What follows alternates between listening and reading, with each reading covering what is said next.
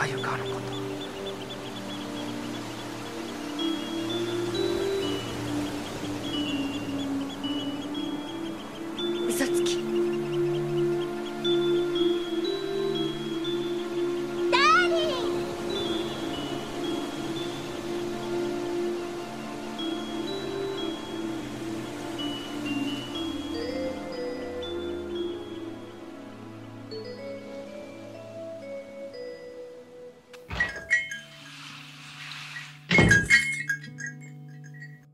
Bonjour et bienvenue dans le premier podcast francophone entièrement consacré à l'univers de Kimagure Run Road. Je suis Cody et je vais vous accompagner dans cette rétrospective d'une œuvre que nous n'arrivons pas à oublier. Dans le précédent podcast, nous avons été les témoins des complexes en cascade des trois protagonistes, chacun percevant chez l'autre la pièce manquante de sa propre personnalité. Je vous propose aujourd'hui de passer en revue les épisodes 15 et 16 de l'animé dans un sixième arc intitulé Entre confiance et regret. Le triangle amoureux va se transformer en un manège aux illusions dont la poursuite du mouvement ne sera assurée que par l'inaptitude des uns à discerner le vrai du faux et la capacité des autres à surmonter leurs regrets. Commençons. Le quinzième épisode s'ouvre dans l'appartement des Kasuga. Des éclats de voix nous indiquent qu'une dispute y serait en cours. Nous retrouvons en effet Kurumi et Manami dans leur chambre, chacune reprochant à l'autre de ne pas lui avoir rendu ses affaires. Bien que jumelles, ces deux sœurs se sont toujours distinguées par leur opposition de caractère. Manami s'est jusqu'ici montrée discrète et prudente quand Kurumi semblait la plus excentrique et spontanée. Mais si on ne retrouve pas en elles les archétypes de la gémellité, elles avaient au moins démontré une bonne entente, voire leur complicité au sein du domicile familial. La question du partage est bien sûr un sujet sensible dans les fratries, d'autant plus lorsqu'il s'agit de jumelles, aucune ne pouvant se prévaloir d'un droit d'aînesse. Mais leur dispute dégénère ici en une véritable bataille rangée des objets divers étant projetés de part et d'autre de la petite pièce.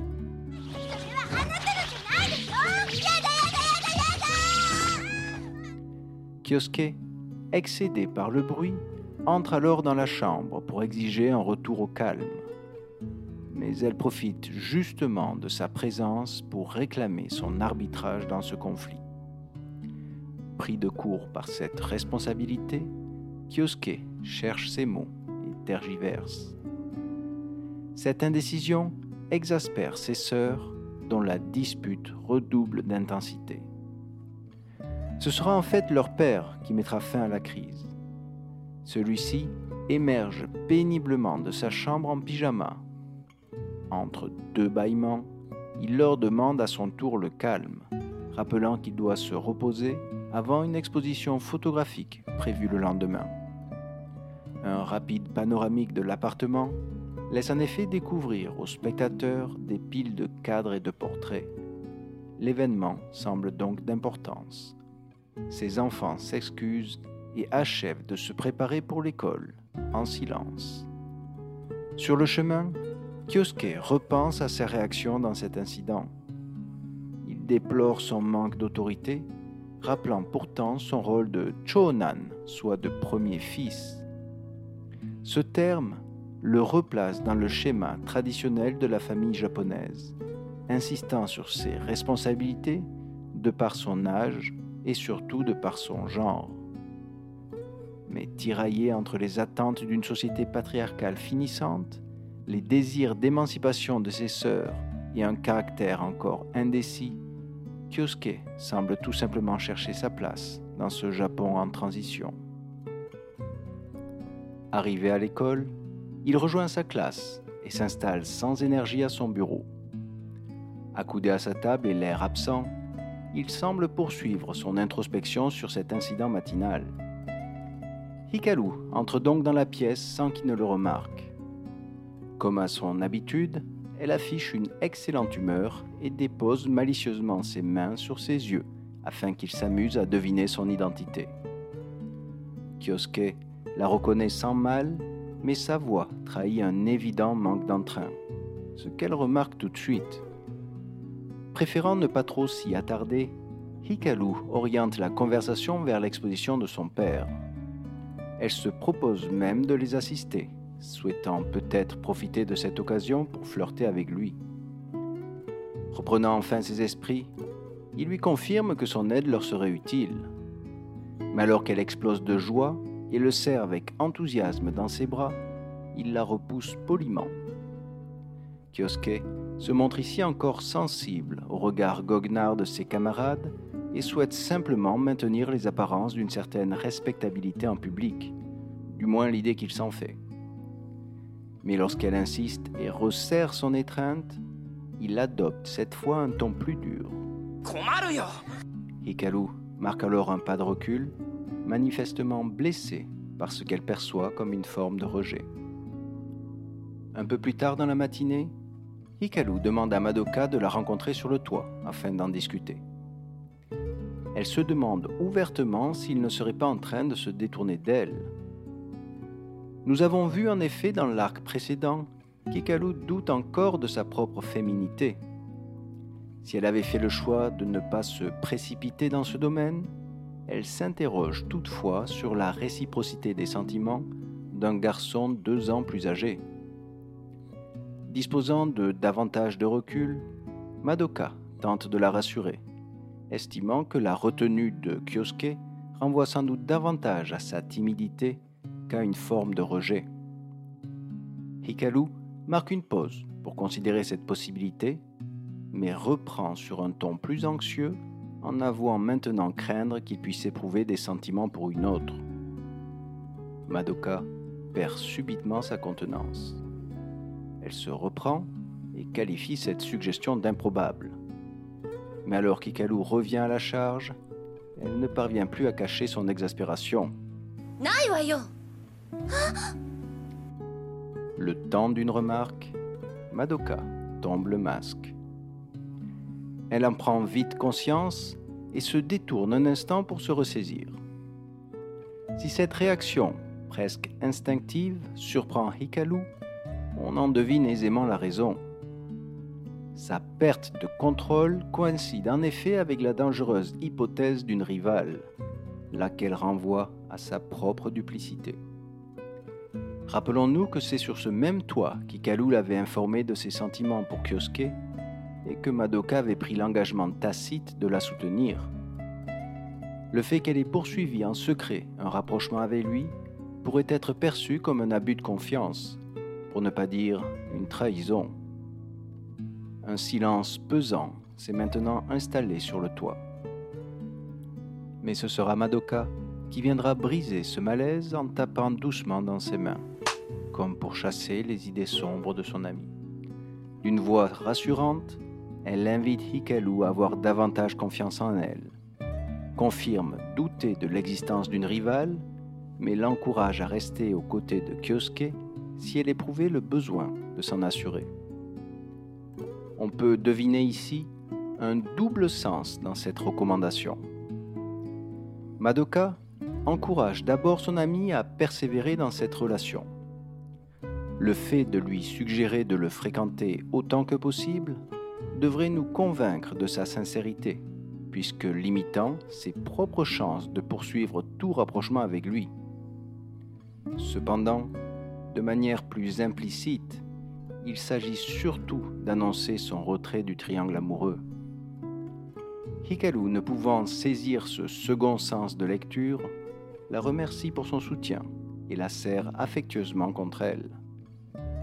Si Madoka se prête volontiers à cette étreinte, on peut lire sur son visage l'expression d'une souffrance contenue, déchirée entre ce nouveau contrat de confiance passé avec son ami et les regrets que lui inspire déjà cette auto-mutilation affective. Une inversion de perspective nous transporte du toit de l'école vers sa cour principale. Nous y retrouvons Kurumi jouant au ballon.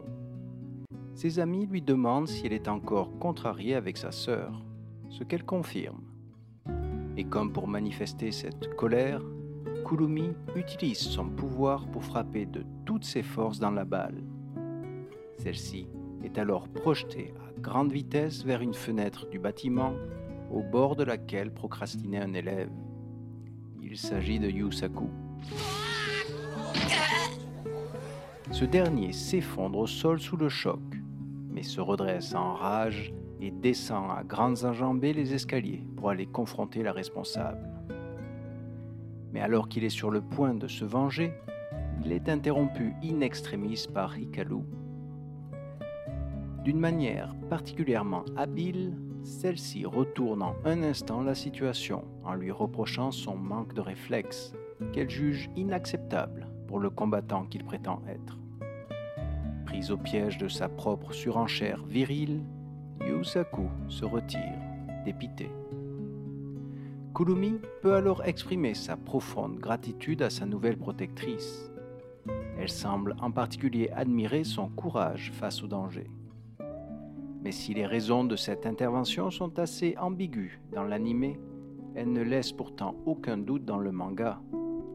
Hikaru y aurait simplement perçu une opportunité de se rapprocher de Kyosuke en obtenant les faveurs de sa sœur. Quoi qu'il en soit, après le retrait auto-imposé de Madoka, cette courte scène est censée nous confirmer l'irrésistible ascension d'Ikalu au sein du triangle amoureux. Nous verrons toutefois que cet avantage sera vite neutralisé.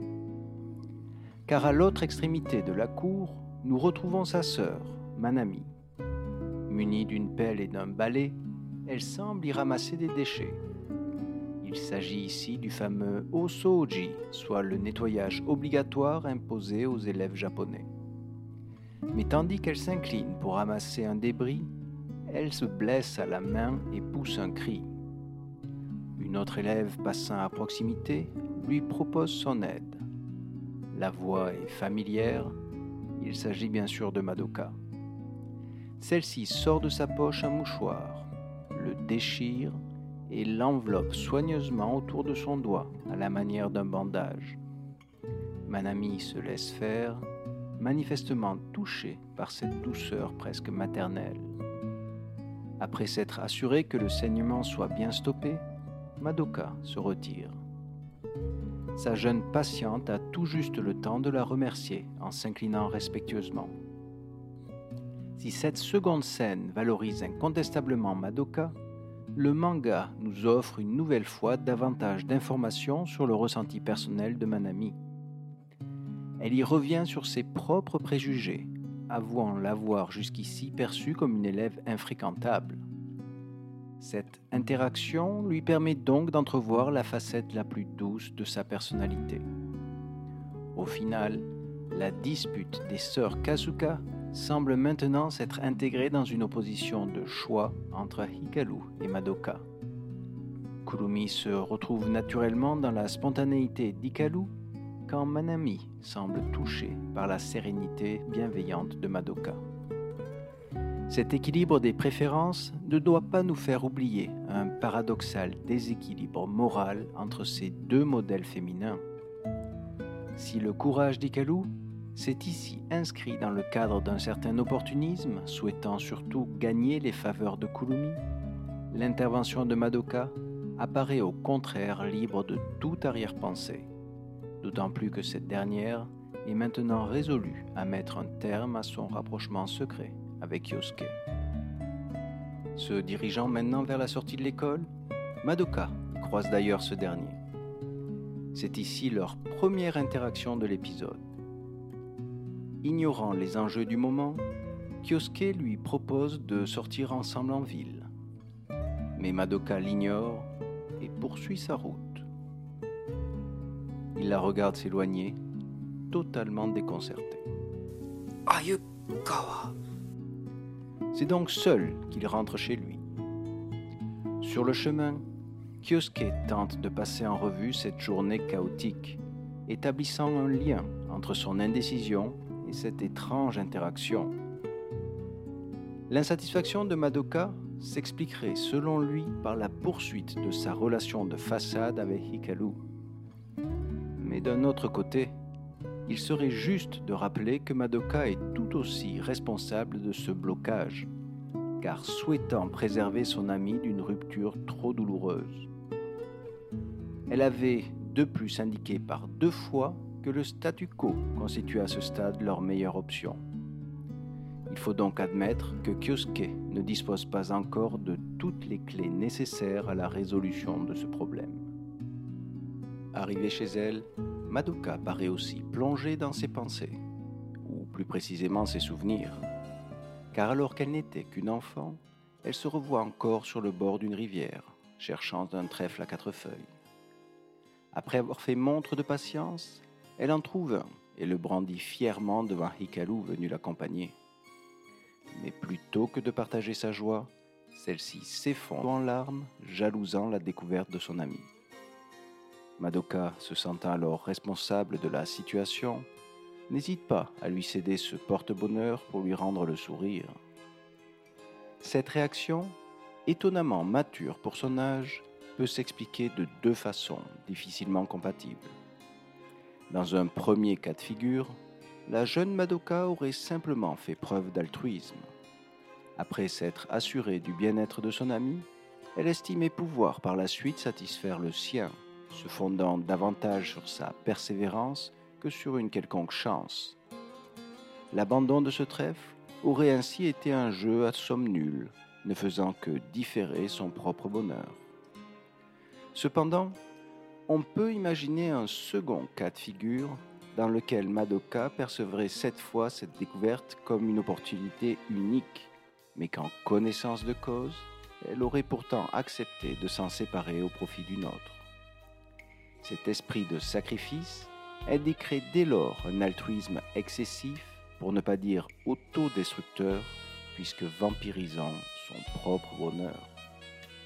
Mais quel que soit le trait de caractère exposé ici, le fait qu'elle se remémore maintenant cette scène avec tendresse devrait suffire à nous convaincre qu'elle reste animée par un même esprit protecteur. Dans ces conditions, il lui serait difficile d'interférer plus longtemps dans la relation de son ami, quitte à renoncer à un premier amour par définition unique. En fin d'après-midi, nous retrouvons les trois protagonistes à la Bakabu. Hikaru y plaisante avec Madoka, tandis que Kyosuke reste silencieux, assis à l'autre bout du comptoir. N'ayant pas conscience de la tension ambiante, Hikaru aborde innocemment le sujet de l'exposition du lendemain et interroge Madoka sur la raison de son désistement de dernière minute. Si le spectateur sait maintenant que ce retrait précipité s'inscrit dans la quarantaine sentimentale appliquée à Kyosuke, Madoka doit encore se justifier auprès de son ami. Elle évoque donc le besoin d'assister Master dans la préparation d'une soirée à la Bakabu. D'abord surpris par cette réponse, ce dernier joue pourtant le jeu et confirme d'une voix hésitante cet alibi. Ah, ah, so, so Kyosuke paraît tout aussi étonné. Après son refus de lui adresser la parole à l'école, Madoka semble clairement vouloir l'éviter. Mais ayant appris de ses erreurs passées, il attend une opportunité plus favorable avant d'engager une discussion de fond avec elle.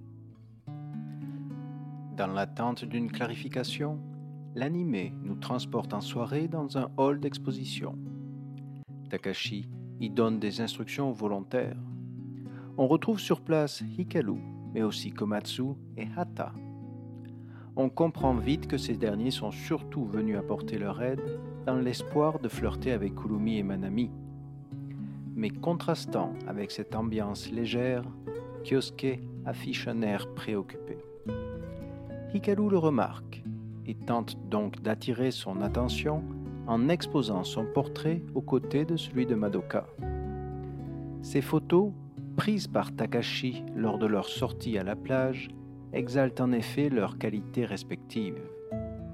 En les observant, Kurumi qualifie la rayonnante Hikaru de kawaii ou charmante, tandis que Manami emploie le terme suteki pour souligner la féminité naturelle de Madoka. Alors que Kyosuke est à son tour invité à donner son avis, il semble hagard presque absent, ce qui n'échappe pas à Hikaru. L'hypothèse d'une rivale ne tarde donc pas à refaire surface dans son esprit. Elle se retient toutefois d'y faire allusion et temporise l'inévitable confrontation.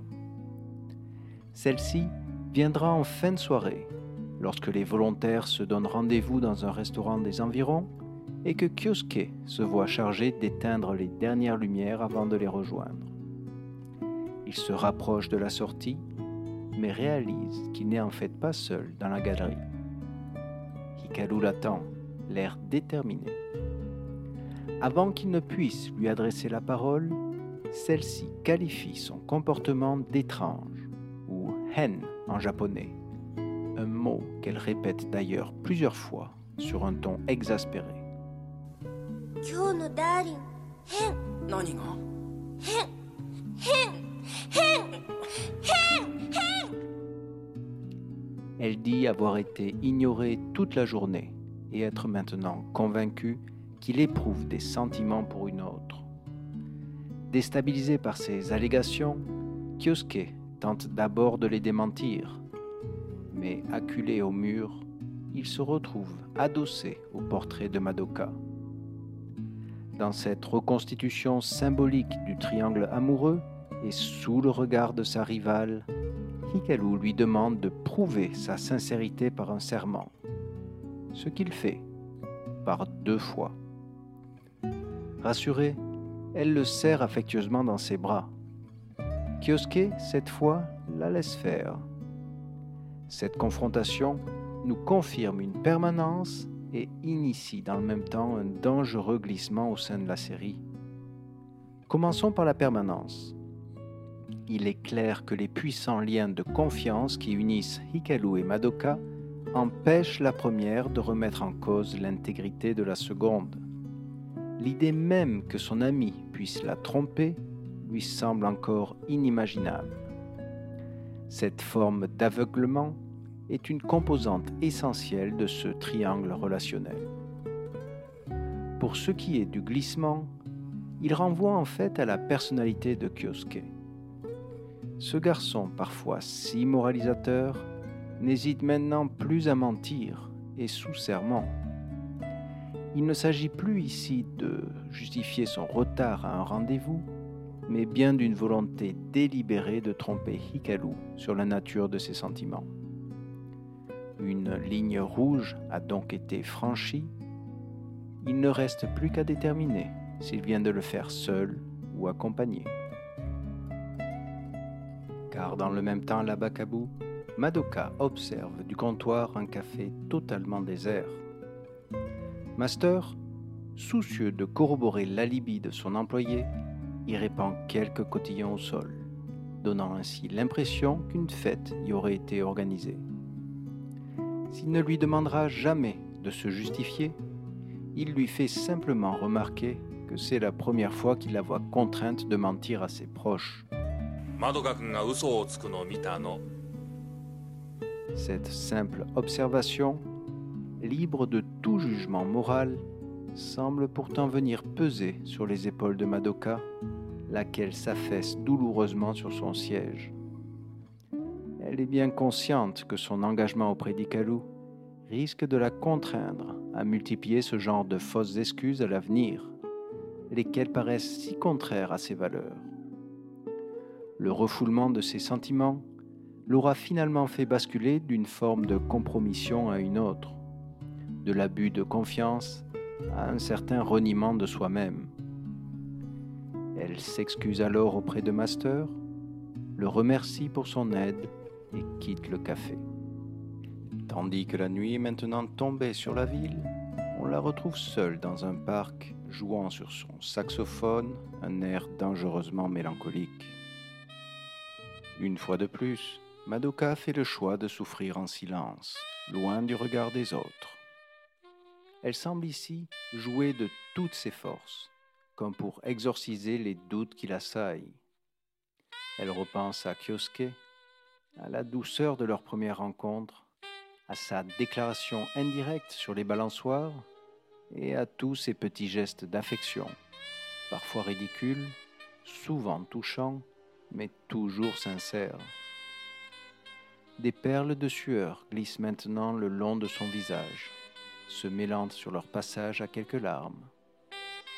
Cet état de confusion et de détresse nous confirme que Madoka continue de lutter au fond d'elle-même, prise en tenaille entre ses sentiments contrariés et des promesses déjà regrettées. Mais l'animé ne nous permettra pas d'assister à l'issue de ce violent conflit interne. Il nous ramène plutôt à l'ambiance festive du restaurant dans lequel Takashi offre un repas aux volontaires du jour. Kyosuke, préoccupé par l'attitude de Madoka, les quitte discrètement pour se rendre à la Bakabu. Il ne peut alors qu'y constater l'absence de Madoka et tente donc de la joindre par téléphone, en vain. Déambulant dans les rues, de cabine en cabine, il semble à son tour entrer dans un profond état de détresse. Arrivé devant son domicile, Kyosuke reprend espoir en observant de la lumière à sa fenêtre. Madoka chez elle. Il tente donc une dernière fois de la contacter, mais les sonneries s'enchaînent les unes après les autres sans succès. Alors qu'il est sur le point de renoncer, il entend enfin le timbre si particulier de sa voix à l'autre bout du combiné.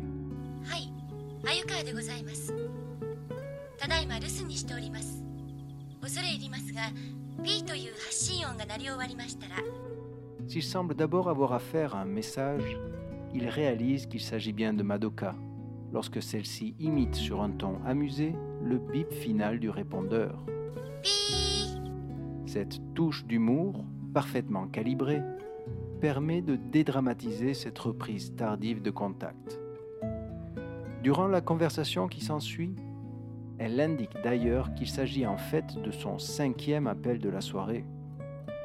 Cette information communique aussi bien l'insistance de Kioske à la joindre que sa résistance initiale à décrocher. Mais tandis qu'il tente de se justifier en balbutiant, Madoka l'apaise par un simple mot. Ou j'ai compris. Cette réponse lapidaire dans la forme, n'a pourtant rien d'évasif. Le fait qu'elle soit prononcée avec empathie incarne la résonance affective établie entre ces deux personnages. Madoka comprend d'autant mieux cette détresse émotionnelle qu'elle en a fait elle-même l'expérience. L'expression de cette compréhension mutuelle, bien que n'abordant pas le fond du problème, met au moins fin à l'interdit qui pesait jusqu'ici sur leur relation. Si leur conversation nocturne n'ira pas plus loin, ce sera la scène conclusive d'indiquer le modus operandi sur lequel leur rapprochement secret se poursuivra. Celle-ci se déroulera le lendemain lorsque le hall d'exposition ouvre ses portes aux premiers visiteurs. Kyosuke, enfin sorti de sa torpeur, y observe cette fois avec attention les portraits d'Ikalu et de Madoka mis en évidence à l'entrée. Ses sœurs le rejoignent et lui demandent encore sa préférence. Si la question porte naturellement sur l'esthétisme de ces deux portraits, Kyosuke l'interprète manifestement comme un choix entre ces deux personnalités. Si on devine que ce choix est désormais clair dans son esprit, il se montre pourtant incapable de le formuler. Sa réaction suscite bien sûr l'irritation de ses sœurs, lesquelles se réconcilient au passage dans la critique de son habituelle ambiguïté. Hikaru et Madoka entrent à leur tour dans la galerie. Kyosuke les aperçoit et s'incline avec révérence pour les accueillir. Si ce geste formel peut surprendre le spectateur, sa théâtralité signe pourtant le retour à un équilibre de façade au sein du triangle amoureux. Mais ce retour à un statu quo ante ne doit pas faire illusion. Cet épisode ne constitue en rien une boucle narrative. On pourrait au contraire y identifier une double rupture. Un point de non-retour y aura d'abord été atteint sur le plan moral. Kyosuke n'a pas hésité à nier sous serment ses sentiments pour une autre, tandis que Madoka avançait de fausses excuses pour justifier son absence. Il serait pourtant maladroit de mettre ces deux mensonges sur un même plan, dans le premier sert les intérêts de Kyosuke, alors que le second visait surtout à protéger Hikaru. Mais quelles que soient leurs intentions, ces contre-vérités auront permis au rouage déjà grippé du triangle amoureux de reprendre leur mouvement, dans un sens ou dans un autre. Nous avons aussi été témoins d'une certaine évolution dans la personnalité de Madoka. La variation est si subtile qu'elle n'apparaît que par contraste avec un souvenir d'enfance. Si la petite fille qu'elle était avait en effet vite capitulé pour réconforter son amie, l'adolescente qu'elle est devenue revendique désormais timidement son droit au bonheur. Madoka était sans doute sincère dans son nouvel engagement auprès d'Ikalu, mais le fait qu'elle ne puisse se résoudre à rompre tout contact avec Kyosuke laisse supposer que le conflit qui l'anime n'est pas résolu. Cet entre-deux marque la transition qu'opère son altruisme longtemps excessif vers un désagréable nécessaire égoïsme de raison. Entre les obligations morales de l'une et les crises d'anxiété de l'autre, la fragile cohésion du binôme Madoka-Kyosuke repose de plus en plus sur la seule confiance qu'ils se portent. Le prochain épisode sera justement l'occasion de mettre cette confiance réciproque au défi. Le 16e épisode commence cette fois par un aperçu de ce qui semble être notre galaxie. Un grain épais accompagne l'image à la manière d'un vieux film. Le spectateur peut alors voir un vaisseau traverser l'écran. Celui-ci opère un vol stationnaire au-dessus de notre planète avant d'engager une rapide descente dans l'atmosphère.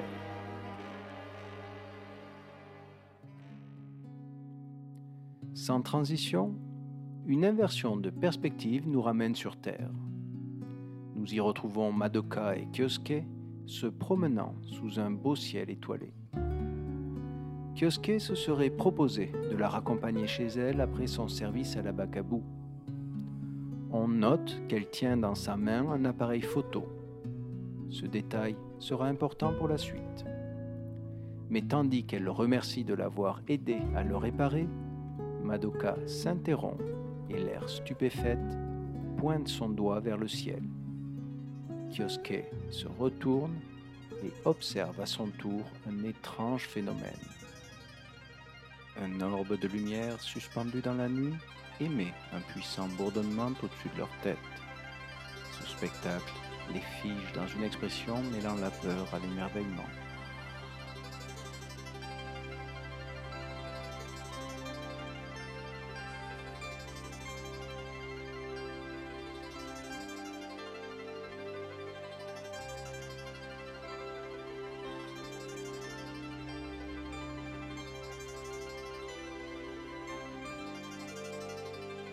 Remarquant que l'objet est sur le point de disparaître dans les nuages, Kyosuke se précipite sur leur appareil pour le photographier.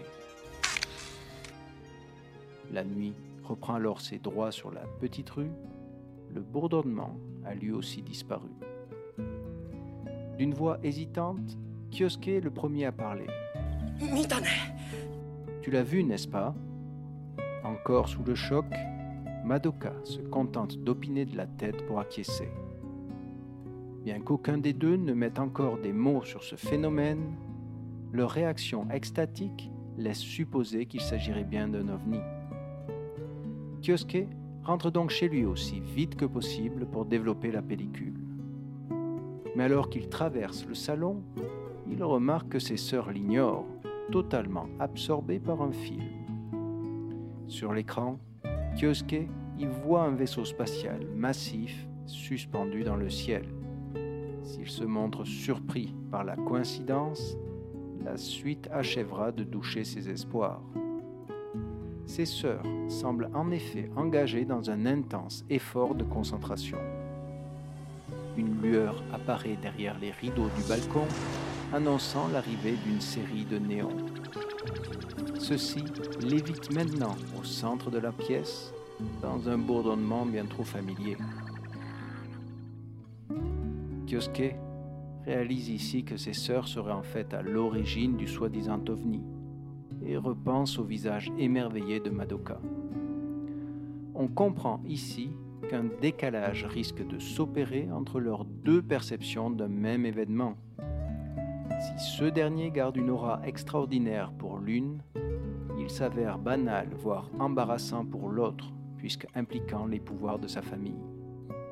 Cet écart, inoffensif en soi, poussera pourtant les deux protagonistes dans une dangereuse crise de confiance. Le lendemain matin à l'école, Kyosuke partage compromis ses photos avec Madoka, et comme il le craignait, celle-ci ne cache pas sa fascination pour cet ovni.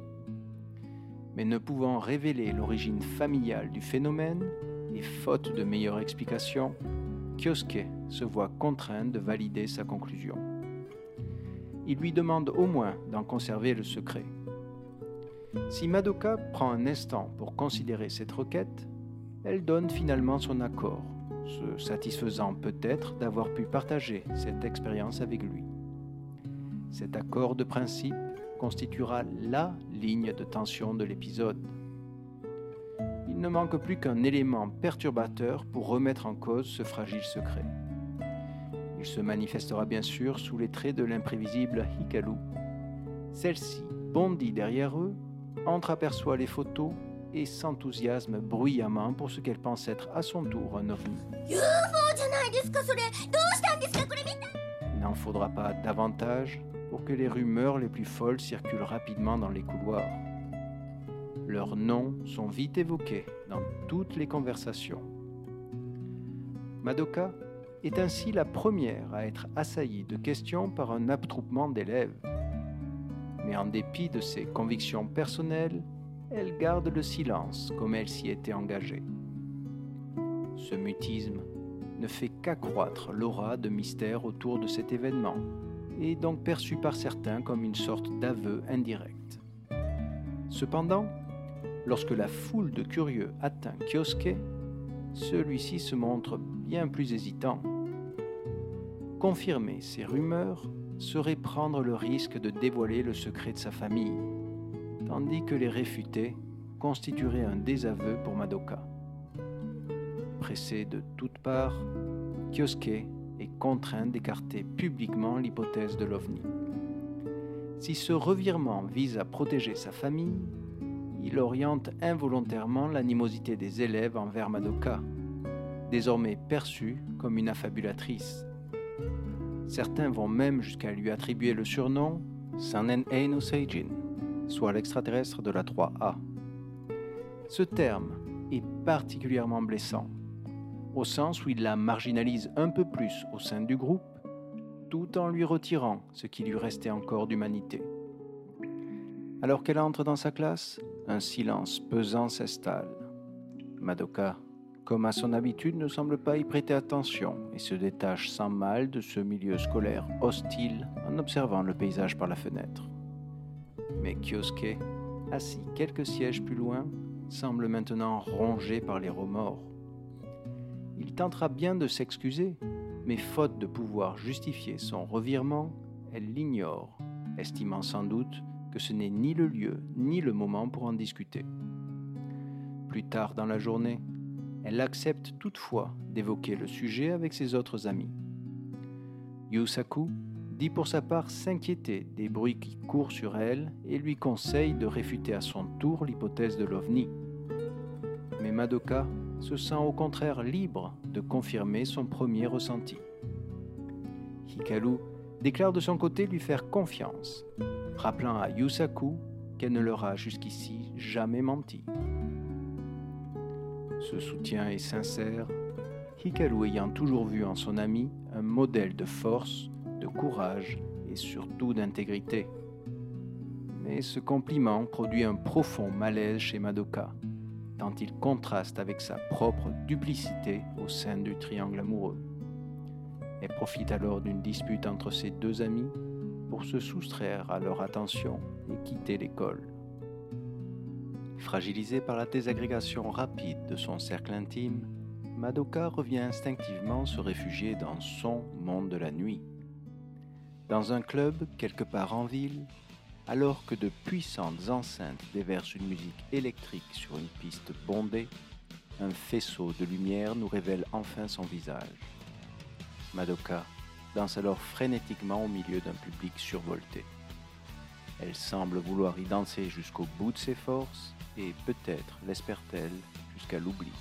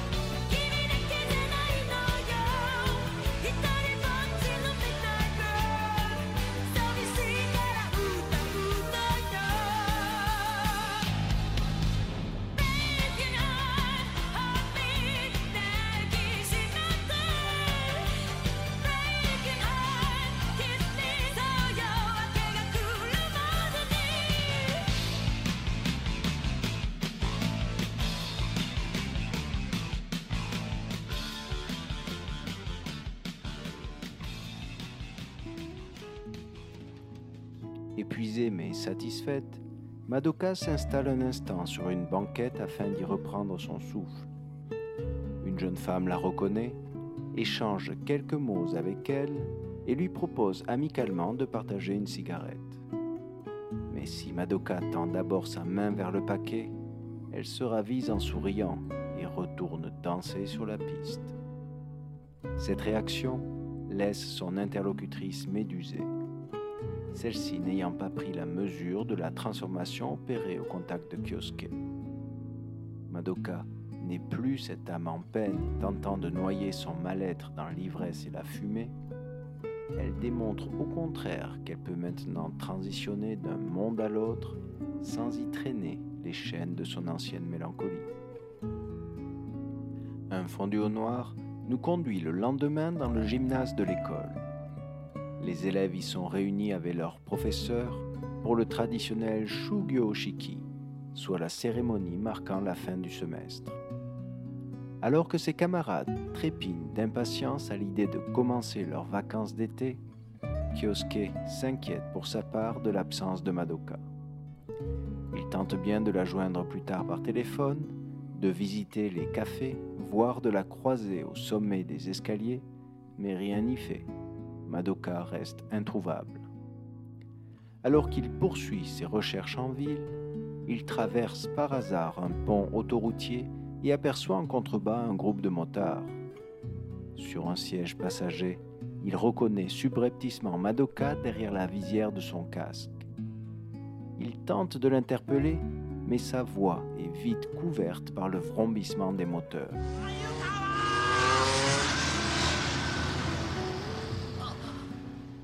Avant qu'il ne puisse la rejoindre, le groupe est déjà loin.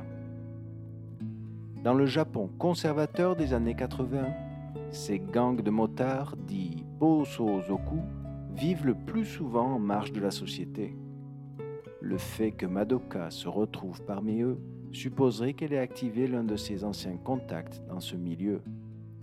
Après sa sortie en club de nuit, il s'agit ici d'une seconde référence à son passé chaotique donnant peut-être l'impression au spectateur inattentif qu'elle serait tentée de couper ses derniers liens avec un monde de la lumière si imprévisible.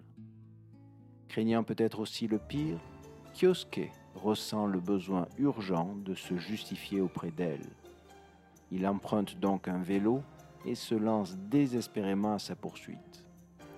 Un violent coup de tonnerre déchire alors le ciel, rafales de pluie s'abattent sur la route. Épuisé et trempé, Kyosuke se voit vite contraint d'utiliser son pouvoir en public afin d'accélérer son pédalement. Soulevant d'énormes gerbes d'eau sur son passage, il remonte à une vitesse prodigieuse les derniers virages enlacés d'une colline. Mais alors qu'il se rapproche de son but, il semble maintenant accablé de remords. Kyosuke se reproche en effet d'avoir donné la priorité au confort de sa famille sur le bien-être de celle qu'il aime, et se déclare enfin prêt à tout lui révéler pour une chance, une seule, de se faire pardonner.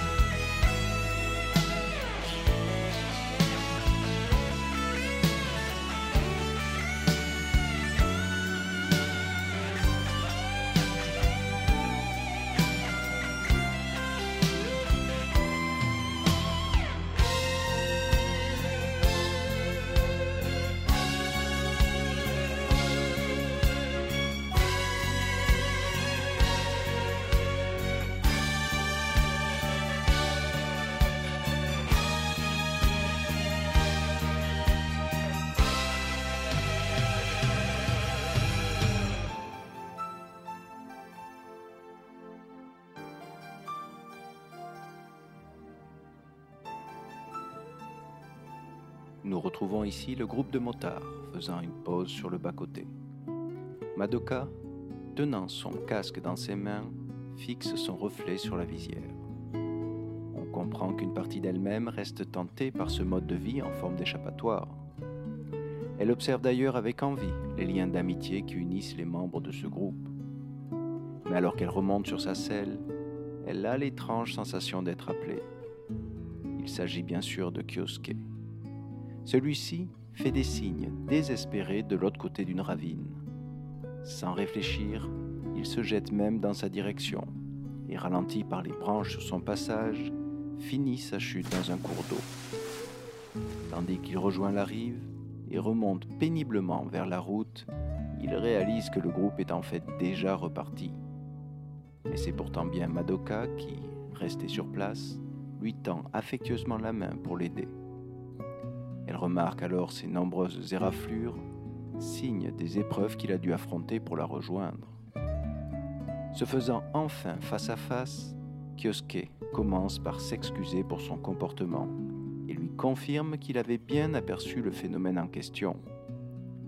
Mais lorsque sa voix se charge d'émotion et qu'il s'apprête à révéler le secret de sa famille, voire ses sentiments, Madoka l'interrompt d'une voix douce avant d'ajouter Ce qui compte, c'est que tu sois venu me retrouver. Par ces mots, Madoka lui confirme qu'elle entend le juger sur ses actes, dans le cas présent ses efforts démesurés pour la rejoindre, lui faisant pour le reste totalement confiance quant aux raisons personnelles de son revirement.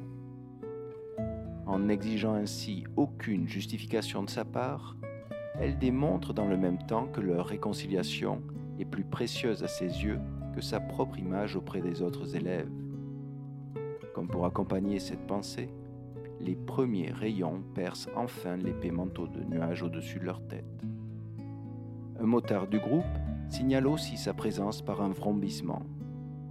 Mais d'un geste de la main, Madoka fait comprendre au pilote qu'elle poursuivra désormais sa route avec Yosuke.